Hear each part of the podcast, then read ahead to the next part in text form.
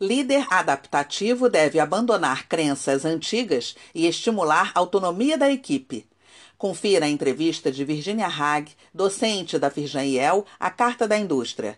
Ela foi a primeira brasileira com certificação em abordagem para mudanças de mentalidade de organizações pelo Instituto Minds at Work da Universidade de Boston. Pelos links neste boletim, você lê a entrevista e também tem acesso à íntegra da nova edição da Carta da Indústria.